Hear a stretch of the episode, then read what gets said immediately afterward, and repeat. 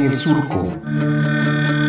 Historias, libros y movimientos sociales. Conducen Nayeli Tello y Oliver Frolin.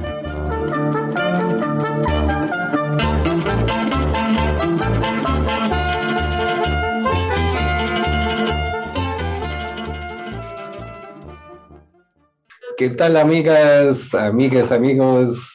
¿Cómo están? Bienvenidos a este programa PES en el Surco, ¿no? En esta edición del año 2022 y aquí estamos en la cabina virtual, ¿no? Con Gildardo Juárez como productor, yo, Oliver Froling, y aquí también está Nayeli Tello. Nayel, ¿cómo estás? Bien, Oli, bien contenta de estar de nuevo aquí en esta cabina con tan grata compañía y obviamente tenemos una invitada muy, muy especial, muy felices de tenerla aquí. Teníamos rato que queríamos escuchar a Edith Matías Juan, que hoy nos acompaña. En un ratito más la vamos a, a, presentar y le vamos a dar la bienvenida y vamos a tener la posibilidad de platicar con ella. Pero también quería mandarle un saludo muy grande a nuestra querida Belém, que es la compañera que desde, desde Surco nos está apoyando con toda la difusión de este programa. Entonces va creciendo ahí el equipo entre Oliver, entre Gil, Belém. Y bueno, pues acá yo que, que hago mis pininos. Así que muy felices de que siga creciendo este proyecto que es Pez en el Surco. Y sin más, pues vamos a presentar a nuestra querida Edith Matías, Edith Matías Juan, quien es egresada de la licenciatura en Ciencias de la Educación en la UAPJO, es originaria de la comunidad Villa Díaz Ordaz, intérprete en lengua indígena Irzá o zapoteco y español, es acreditada por el Instituto Nacional de Lenguas Indígenas, el INALI, que va a ser también algo de lo que hemos estado, de lo que vamos a hablar con Edith y que hemos venido ya en programas anteriores platicando. Edith también es egresada del Diplomado en Estudios de las Mujeres, Feminismos y Descolonización, que se impartió en la UAPJO y también en, en colaboración con la Comisión Nacional para el Desarrollo de los Pueblos Indígenas. Y bueno, pues es promotora de derechos lingüísticos de los pueblos indígenas, desarrollando procesos de formación de intérpretes y coordinando la campaña Los derechos viven en todas las lenguas y bueno, muchísimas cosas más que hace Edith. Así que muy, muy bienvenida, Edith. Gracias por estar aquí. ¿Cómo estás? Sacrisil, saclechi, parirate de mi, ni el cuay de agdorun, shisa akunab, yuptena ate, el buene ayo, yupta, tiopchon, diche, shiselo, irate, nirnin, shinena de derecho de mi, ni el vuelto, diche, signa, dicha, sa, signa, eh, mixteco, chatino, ne, ercasna, pues, eh, en sacruga, kashkalnavaino. Muchas gracias Nayeli, muchas gracias Oliver, a todo el equipo de PES en el Surco. Estoy también muy contenta de que eh, nos hayan invitado ¿no? a través de ese Piadet y bueno, soy la portavoz ¿no? en este caso de, de, las y los compañeros y, y, pues muy contenta de, de estar con ustedes este día. Pues sin más, Edith, ¿por qué no nos platicas un poquito? Este, ya decías que vienes ahí siendo parte también del equipo de Cepiadet, una organización que pues admiramos y queremos muchísimo en este programa. ¿Por qué no nos platicas qué hacen en Cepiadet, un poquito de su historia para que quienes nos escuchan pues conozcan? Bueno, CEPIADET es una organización de la sociedad civil eh, integrada por personas indígenas, eh, profesionistas en diversas ramas como eh, el derecho, algunas ciencias sociales, ¿no? sociología, antropología, comunicación, y que a lo largo de 15 años hemos construido un, un, equipo de trabajo pues con esta característica ¿no? de ser originarios de alguna comunidad indígena de Oaxaca particularmente y ser hablantes de alguna lengua eh, eh, originaria. Y pues en ese sentido, una de nuestras principales eh, labores, objetivos, ha sido el, promover y contribuir también desde diversos aparatos estatales a garantizar los derechos lingüísticos de las personas indígenas. Eh, esto empieza porque al ser estudiantes, estar en contacto con algunas instituciones de la ciudad, se observaba, ¿no? Como muchas personas que venían a hacer algún trámite, que venían, que tenían que invertir mucho tiempo para trasladarse y poder em, acudir ante alguna institución, eran rechazados, regresados, marginados por esta barrera lingüística.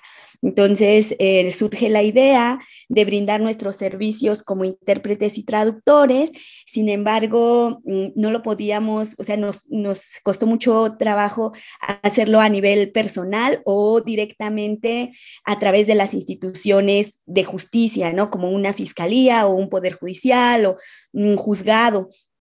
Y entonces eh, alguien por ahí nos, nos dijo, sería más fácil si ustedes se organizan como, como una sociedad civil ya en términos legales, ¿no? Con todo lo que eso implica, un registro, la CLUNI, cosas fiscales que hemos tenido que aprender a lo largo del tiempo, pero que nos ha brindado la posibilidad eh, de, brindar estos servicios, eh, de difundir estos derechos y sobre todo de hacerlos materiales, de, hacerlos tangibles para la población hablante de lenguas indígenas. Entonces, a partir, ese fue como nuestro comienzo, a partir de ello, pues en el sistema de justicia particularmente fuimos observando otra serie de, barreras ¿no? que, impedían el acceso a la justicia a la población indígena, em, desde las fiscalías o en los propios juzgados o incluso ¿no? en instancias administrativas como las secretarías, como... Em, el INEGI, los registros civiles, todo, todo el aparato gubernamental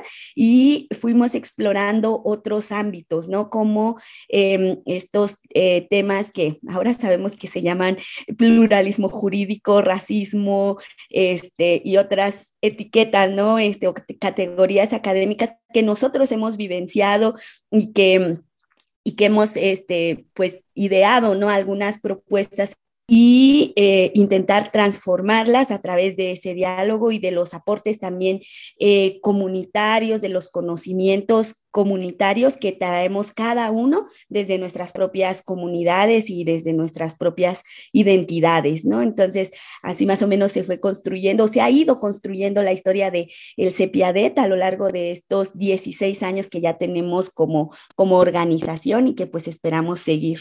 Eh, trabajando todavía un rato más. Pues muchas felicidades por los 16 años, ¿no? Porque sí sabemos que han hecho un trabajo así estupendo. Y para hablar a lo mejor pues un poquito más directamente del trabajo, ¿cómo es la situación, digamos, con respecto a la interpretación, digamos, o en en el sistema de justicia y a lo mejor abordarlo de como cuando empezaron hace 16, 16 años, ¿no? Y qué ha cambiado hasta ahora o qué no ha cambiado y qué esperan que cambie pues ya muy pronto, ¿no?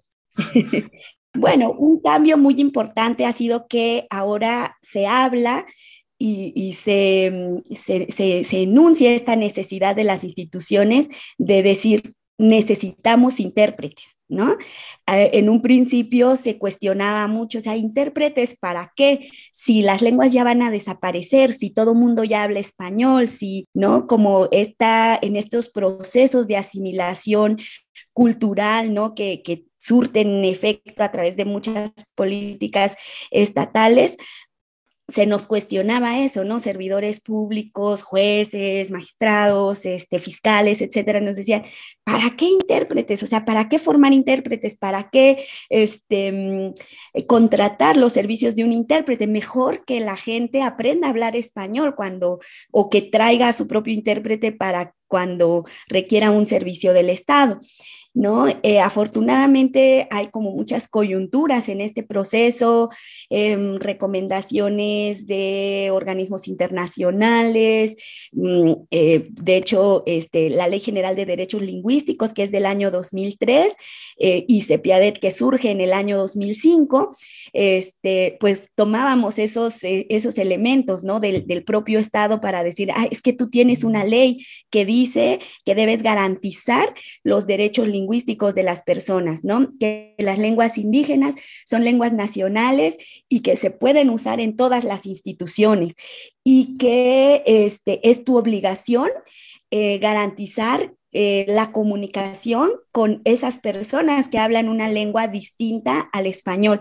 No, no, es la responsabilidad de la persona eh, indígena, en este caso, traer a su intérprete o eh, improvisar a un intérprete para que pueda dialogar o entrar en diálogo con la institución, ¿no? Del Estado. Entonces, fue un, ha sido un trabajo de mucha sensibilización, de mucho, eh, pues sí, picar piedra porque cambia administración y pues parece que tienes que empezar nuevamente todo, ¿no? En los procesos de formación de servidores públicos, sobre todo eso, en los procesos de formación de servidores públicos, cómo eh, utilizas esas mismas herramientas que te da el Estado, como las leyes. Las leyes en México son muy garantistas y el problema ha sido su implementación, ¿no? Su materialización, sacarlas del papel, del documento y hacer que ese intérprete llegue a un, un, juzgado. Recién tenemos una situación que nos solicitan una, un intérprete, pero con un perfil muy específico, porque va a entrar en un caso, o sea, tiene que ser una mujer porque va a atender a una menor de edad, debe tener derechos, eh, de nociones de derechos de niñas, niños y adolescentes, eh, debe tener perspectiva de género porque va a, eh, la interpretación va a ser en un caso de violación y posible trata, mm, y tiene que saber hacer interpretación como tal, ¿no? Entonces es un perfil súper específico, súper, mm, em, pues sí, exigente en, estos términos, pero que el Estado no ha dado las herramientas para construir ese perfil, ¿no? Entonces, este, sí nos, ha, tocado como em, ese proceso de sensibilización. Eh, lo que sí ha cambiado, ¿no? Es que, como les digo, ya en la, en el, en la nomenclatura jurídica, por, ejemplo, ya existen los términos, ¿no? Un intérprete, incluso hasta una categorización, eh, que es un intérprete certificado, que es un intérprete acreditado y quiénes son los intérpretes prácticos, ¿no? Cuándo puede participar uno, cuándo puede participar otro, ahí hay un criterio de la Suprema Corte en ese sentido. Entonces, creo que... Eh, insisto, en materia legal, en términos eh, legislativos y demás, se ha avanzado mucho en ese reconocimiento, existe esa nomenclatura, pero falta todavía mucho por la materialización. Pues súper interesante todo lo que nos estás compartiendo, Edith, y sin duda el trabajo que ustedes han realizado, pues ha sido fundamental para estos avances que nos, que nos acabas de mencionar. Y el tiempo se nos va volando, vamos a ir corriendo a una pausa musical y regresamos para seguir platicando con, contigo y que nos sigas compartiendo del trabajo que vienen realizando desde Cepiadet.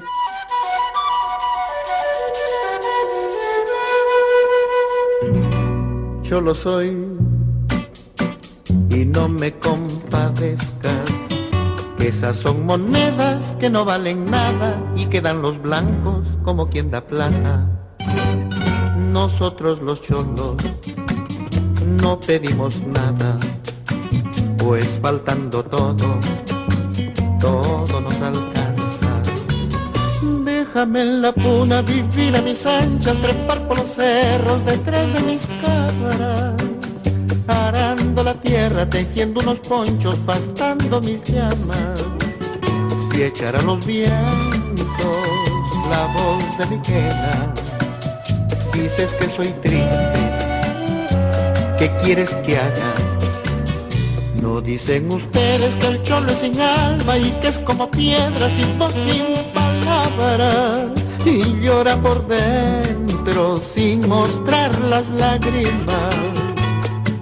¿Acaso no fueron los blancos venidos de España que nos dieron muerte por oro y por plata. No hubo un tal Pizarro que mató a Tahualpa tras muchas promesas bonitas y falsas. Entonces, ¿qué quieres? ¿Qué quieres que haga? Que me ponga alegre como día de fiesta, mientras mis hermanos doblan las espaldas por cuatro centavos que el patrón les paga. ¿Quieres que me ría? mientras mis hermanos son bestias de carga, llevando riquezas que otros se guardan.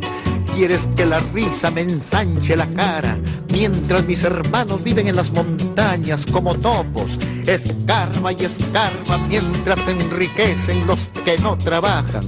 Quieres que me alegre, mientras mis hermanas van a casas de ricos, lo mismo que esclavas. Yo lo soy y no me compadezcas. Déjame en la puna vivir a mis anchas, trepar por los cerros detrás de mis cabras, arando la tierra, tejiendo unos ponchos, pastando mis llamas y echar a los vientos la voz de mi quena. Déjame tranquilo, que aquí la montaña me ofrece sus piedras, acaso más blandas que esas condolencias que tú me regalas. Yo lo soy y no me compadezca.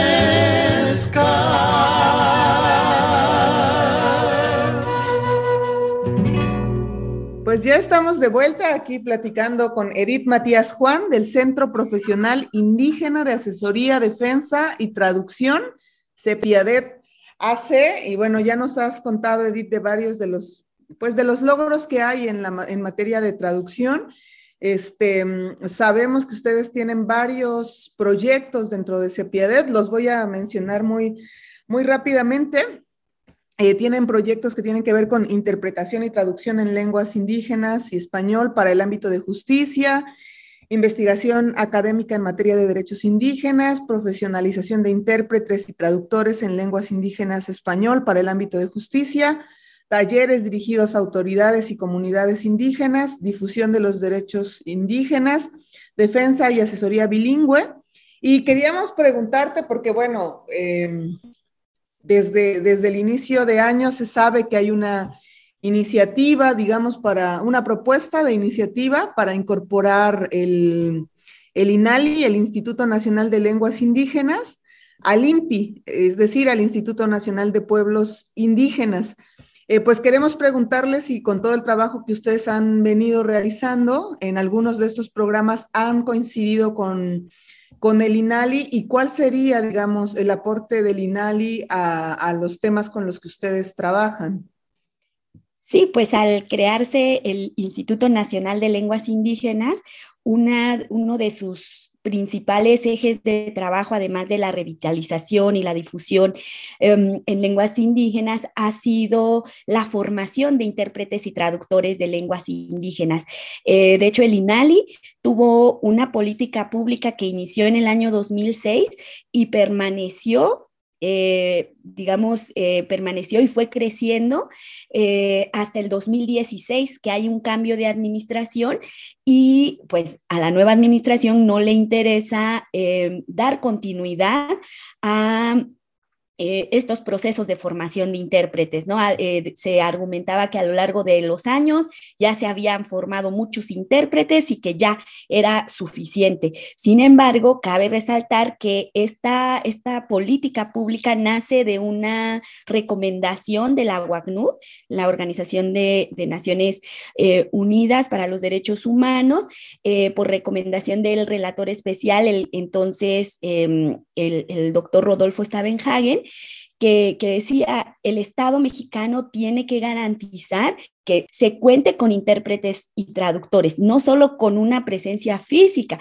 sino con la presencia de intérpretes y traductores formados, que sepan hacer interpretación, que sepan hacer traducción y que no sea, o sea, porque en un diagnóstico, en el diagnóstico que se hizo, este, lo que salía es que cuando una persona hablaba una lengua indígena, se llamaba a la persona del aseo, a un policía o incluso a una, a una persona que estaba en reclusión eh, y que hablaba la misma lengua o la misma variante y que en la cárcel había aprendido a hablar más o menos el español para hacer interpretación. Entonces decía eh, el doctor Rodolfo Steinhagen, eso es una violación a los derechos lingüísticos de las personas indígenas y es una violación al debido proceso legal, ¿no? Entonces, eh, con un intérprete sin formación no estás garantizando la plena comunicación y este, esta máxima ¿no? del derecho de que una persona tiene que ser oída y vencida en juicio.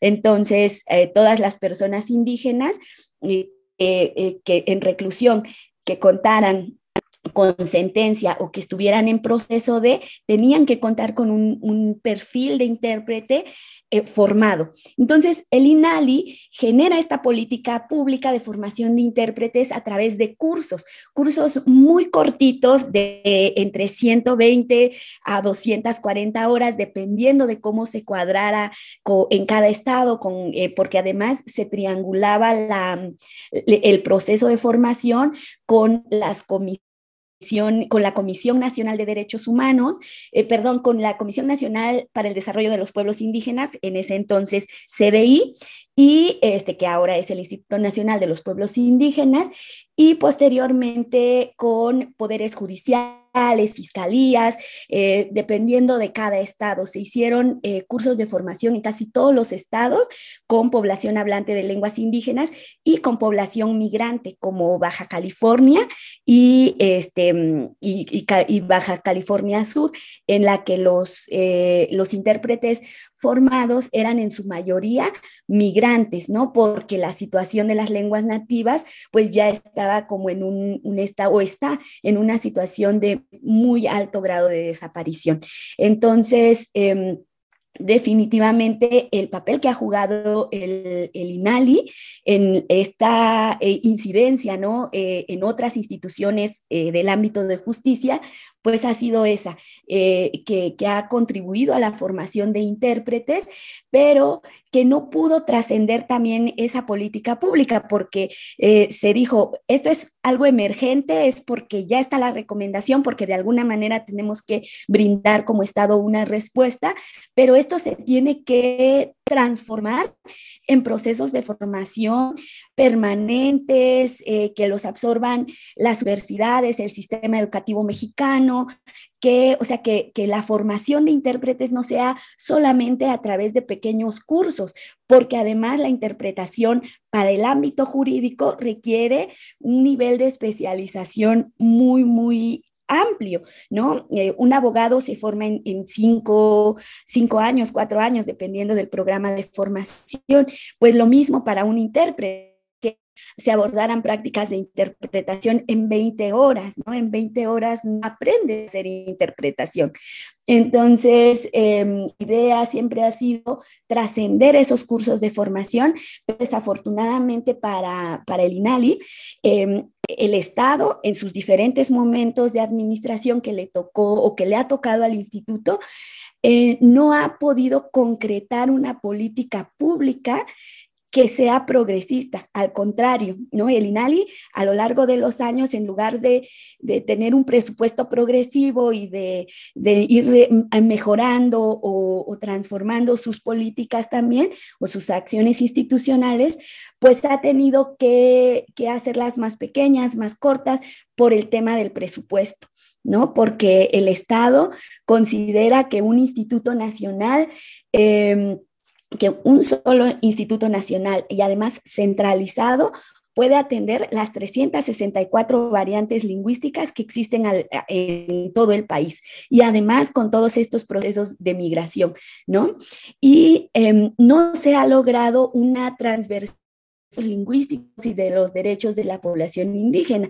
De pronto, como que el Estado crea eh, instituciones y va sectorizando ah, bueno, los, si eres indígena, te toca esta institución, si hablas una lengua indígena, te toca esta institución, pero no ha logrado transversalizar, ¿no? Esta perspectiva de diversidad cultural y de derechos, además, en todas sus instituciones. Tan es así que los poderes judiciales como el de Oaxaca, ¿no? Que, que, es el estado con mayor diversidad cultural y lingüística a nivel nacional, no cuenta con un presupuesto específico para el pago de intérpretes y traductores, ¿no? Y entonces el pago de los intérpretes tiene que salir de otros rubros, se tienen que hacer malabares casi casi para garantizar mm, ya no el pago de honorarios, ¿no? Sino los viáticos o este alguna garantía para el intérprete para que pueda presentarse al juzgado.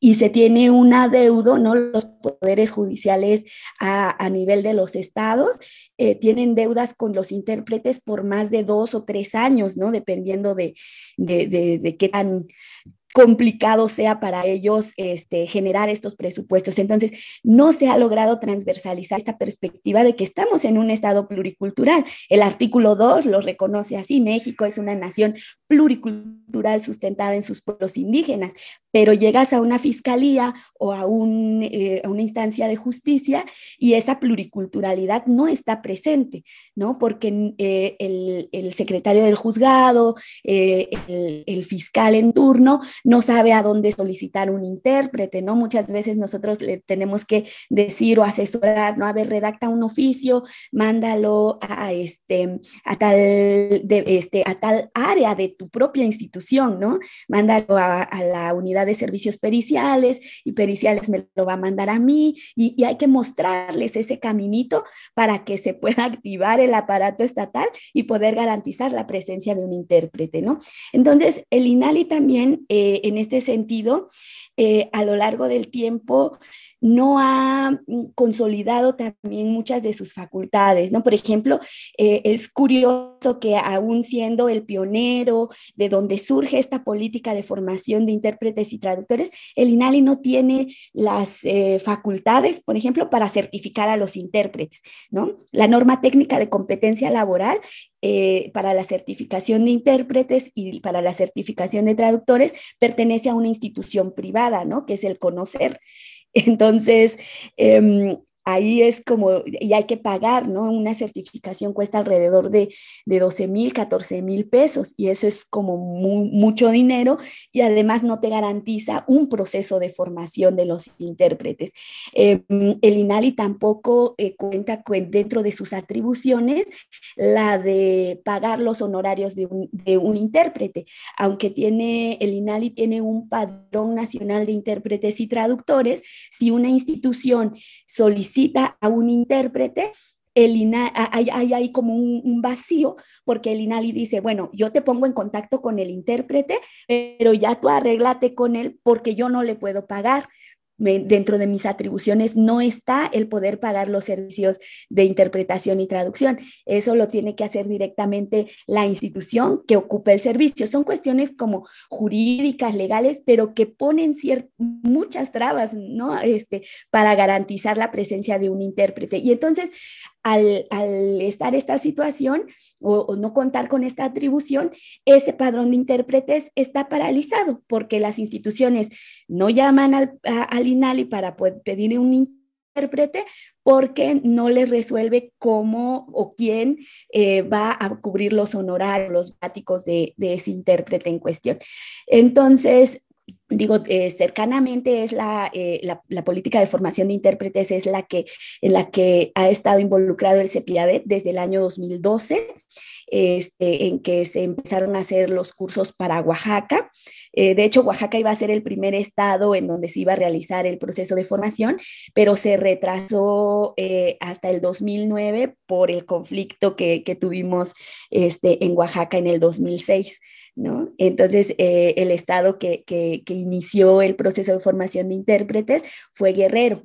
¿No? Este, y ya de ahí este, había toda una estrategia de este, ir, eh, porque eh, también coincidió con el cambio del sistema de justicia, ¿no? De pasar del sistema inquisitorio a pasar a los este, juicios orales.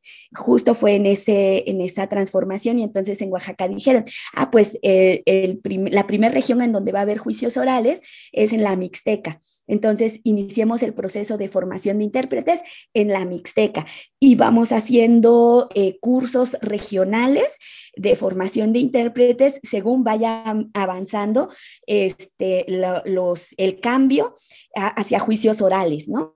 Este, en el Estado.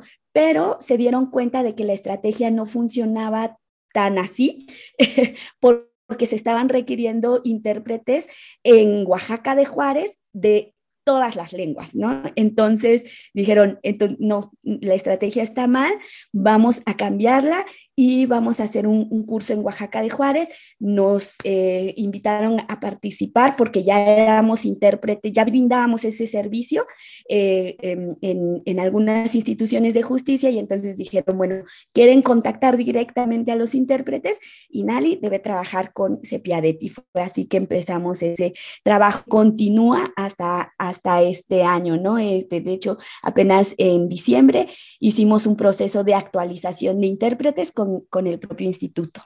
Sí, muchas gracias. Está muy interesante esta historia y creo que hay que resaltar, ¿no? Lo de tener un intérprete es un derecho, ¿no? No es una opción, digamos, de las instituciones, sino se supone que es un derecho y que el Estado está obligado de proveer un intérprete, aunque, como tú dices, pues hay muchísimas trabas, ¿no? Vamos brevemente a una pausa musical y ahorita regresamos aquí platicando con Edith Matías de Cepiadet.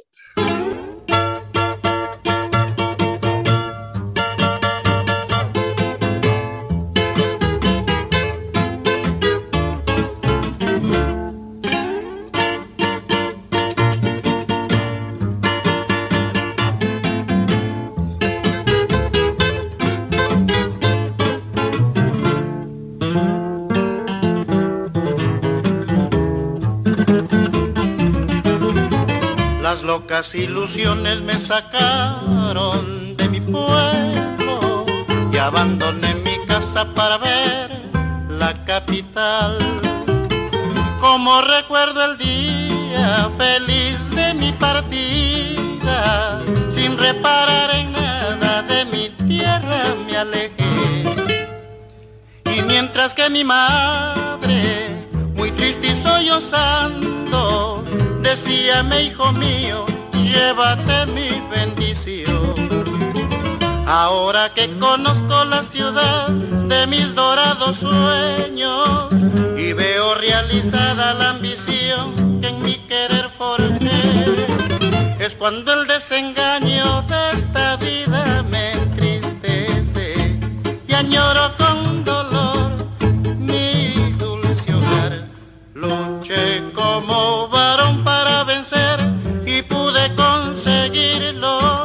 alcanzando el anhelo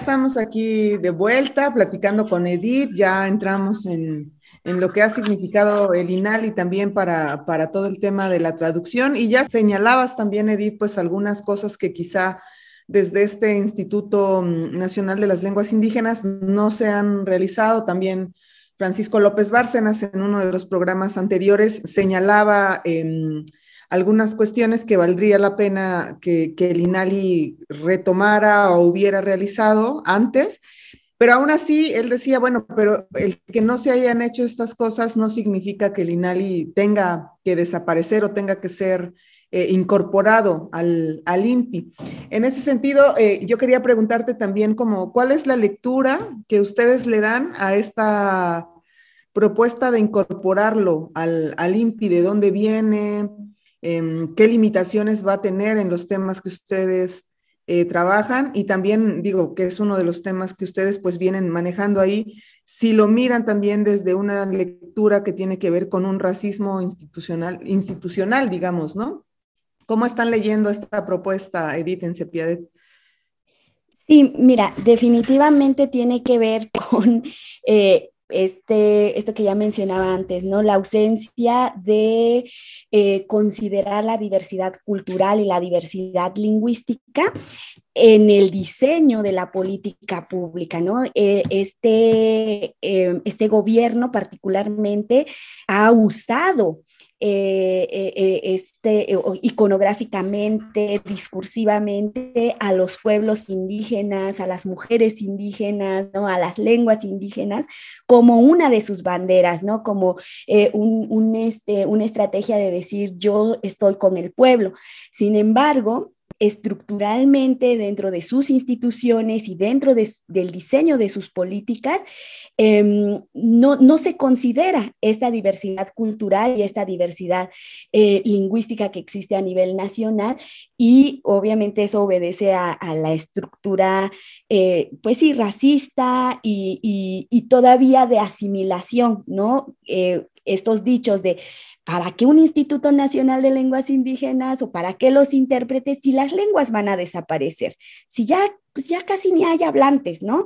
O, si, si, ya nada más eh, se usan en determinados espacios, mejor que aprendan español, mejor que hablen español los que son bilingües, ¿no? Porque además... Em, se ha hablado mucho de este problema del monolingüismo de las personas indígenas, pero en este momento eh, la mayoría de las personas indígenas somos bilingües y somos las que tenemos capacidad de dialogar en la lengua del Estado. De otra manera no existiría este diálogo, ¿no? Y entonces que los bilingües, como ya hablan español, pues que sigan hablando español en los espacios públicos, ¿no? Y, sigue, continúa, aunque ya no hay como este decreto formal de la asimilación de la población indígena y de las culturas indígenas, en la práctica se sigue dando.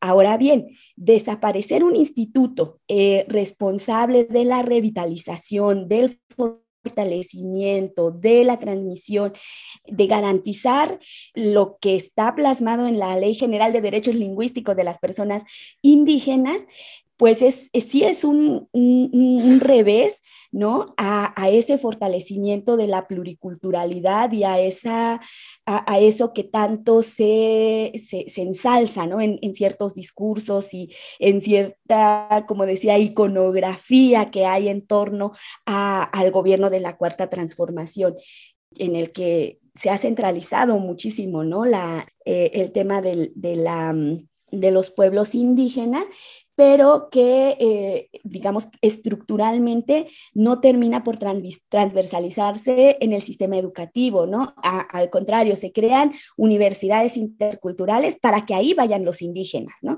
Se crea un sistema de comunicación indígena para que eso escuchen los indígenas y no hay una transversalidad y la interculturalidad pareciera que solo le, le, toca o le corresponde a los indígenas. Y creo que eso es algo con lo que tenemos que, luchar. Ahora, eh, desaparecer el instituto o asimilarlo a, esta institución, digo, yo no eh, entraría, ¿no? De, como políticamente a qué obedece y demás, pero creo que sí sería un, un error en términos estructurales, porque ya de por sí estamos sectorizados, ¿no? Ahora, juntar el, el quehacer del Instituto Nacional de los Pueblos Indígenas, que tiene que ver más con una cuestión sí de afianzamiento de derechos, otra dinámica, este, en este momento que, en el que todas las lenguas indígenas están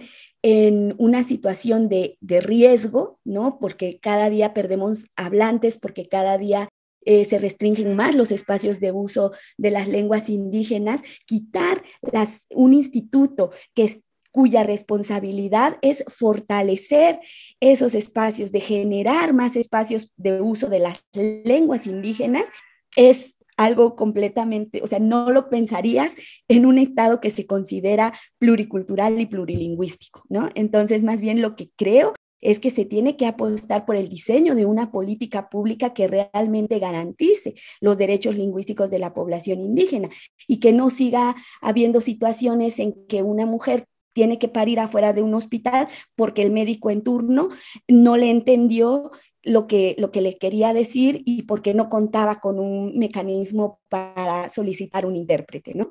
Entonces, eh, creo que, que eso, eh, más allá de, de, decir eh, está bien o está mal que desaparezca el instituto, creo que el, el Estado mexicano tiene que pensar a través de qué instituciones y a través de qué políticas públicas va a garantizar esos convenios internacionales, esas leyes eh, nacionales, en los, las leyes secundarias también que existen en la materia, para poder eh, lograr, uno, que las lenguas indígenas se sigan fortaleciendo y no desaparezcan y que los espacios de uso cada vez sean más amplios y no tengamos que relegarnos como a, nuestra comunidad o en situaciones como muy específicas a usar nuestras lenguas fuera de nuestros contextos comunitarios o familiares, ¿no? Entonces creo que mmm, esa sería la reflexión nosotros como, como CEPIADET, como organización. Creo que también eh, hemos notado ¿no? que muchas eh, cuestiones de, de, reforzamiento, de revitalización, recaen en las propias comunidades. Las comunidades y los hablantes no están pasivos, ¿no? esperando a que venga la política pública, sino que... Eh, de la lengua mixteca, este, eh, el colectivo por eh, la revitalización de la lengua musga, muchos ejemplos eh, de, de, hablantes de lenguas indígenas, de comunidades organizadas que están haciendo procesos de revitalización, de fortalecimiento de las lenguas sin necesariamente pasar por una política estadual.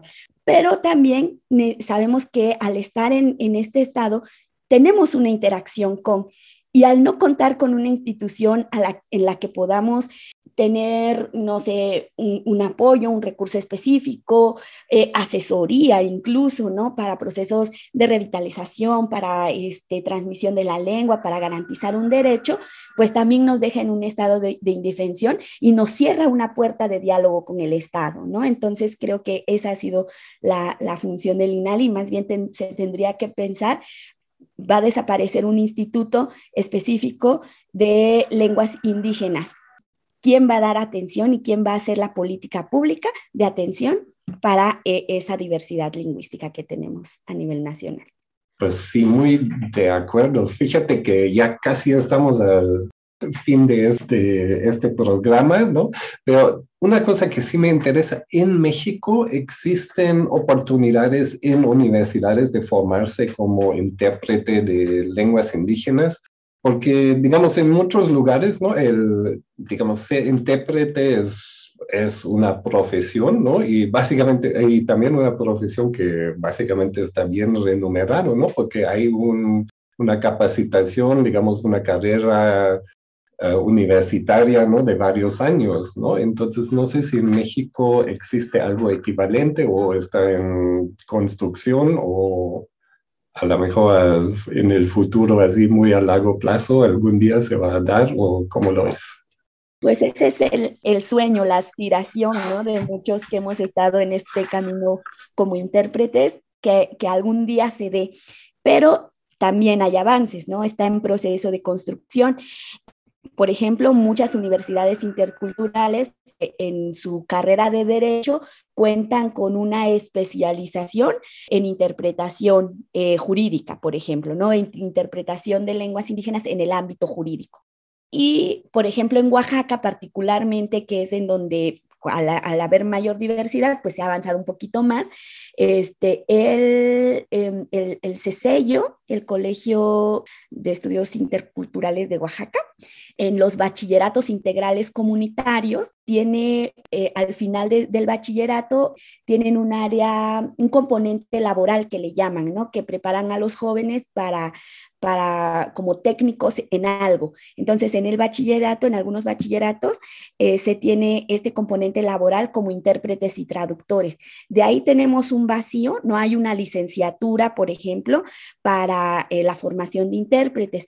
Y nos saltamos hasta la maestría que se abrió hace dos años en la Facultad de Idiomas de la Universidad Autónoma de Juárez de Oaxaca, eh, que es la maestría en interpretación y traducción de lenguas indígenas eh, para los servicios públicos, ¿no? Eh, y se hace mucho énfasis en el ámbito de la justicia y en el ámbito de la salud. Es un programa de formación de, maestría, eh, pues con todo lo que, lo que eso implica. Sin embargo, o sea, por el por las cuestiones estructurales, los, muy pocas posibilidades de llegar a hacer un posgrado, ¿no? O sea, eh, llegamos a licenciaturas y a veces quedamos como a medio camino, etcétera, y en posgrados somos un porcentaje muy, muy pequeño y eso hace que este programa de maestría haya tenido como muchas complicaciones para llegar a los intérpretes. Hay muchos intérpretes prácticos que em, son buenos, que necesitan eh, como afianzar estos conocimientos, esta formación en un nivel de maestría,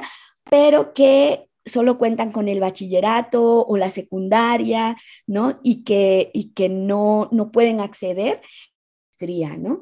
Entonces, que em, vamos apostando, queremos eh, vincularnos con instituciones académicas, con otras, este, mm, con, otras eh, eh, instituciones ¿no? del ámbito educativo para lograr formar o hacer esta maestría. Mm, muchas veces nos han dicho en diferentes universidades, en diferentes momentos, ¿no?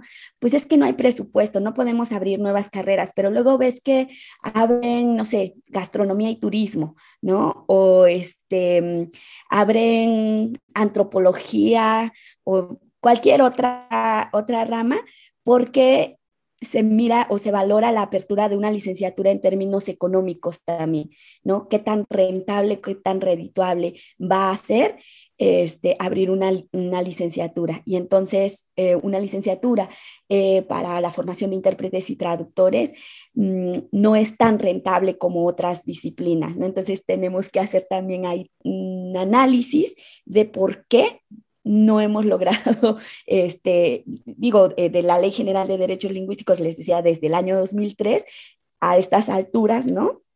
Porque no hemos logrado consolidar en el sistema educativo mexicano un proceso de formación de intérpretes, ¿no? Que es como el, diálogo o el, el mecanismo que el Estado tiene para realmente dialogar con las comunidades indígenas.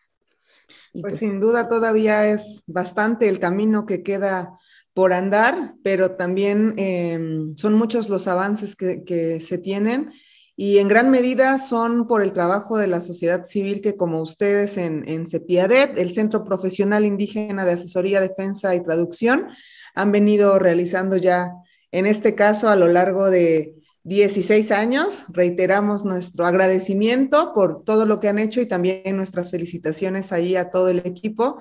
Y muchísimas gracias, Edith, por habernos acompañado en este programa y esperamos pronto tener la posibilidad de, volver a tener a ti o a otras integrantes, otros integrantes, para que nos sigan contando más de todo lo que vienen realizando, que es un montón, la verdad. Y, e invitamos a quienes nos escuchan a que entren ahí a su página de Facebook este, o a su página web de Cepiadet. Muchísimas gracias a ustedes por la invitación. Suscríbete y dale follow en Spotify, Apple, Google o donde sea que escuches este podcast. Y también déjanos tus comentarios en esas plataformas. Síguenos en nuestra página de Facebook. Y claro que sí, también en Twitter. Radio Pes en el Surco.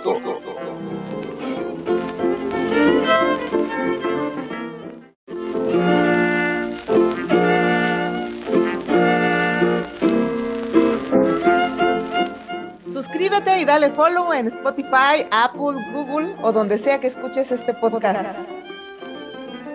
Y también déjanos tus comentarios en esas plataformas. Síguenos en nuestra página de Facebook. Y claro que sí, también en Twitter. Radio Pes en el Surco.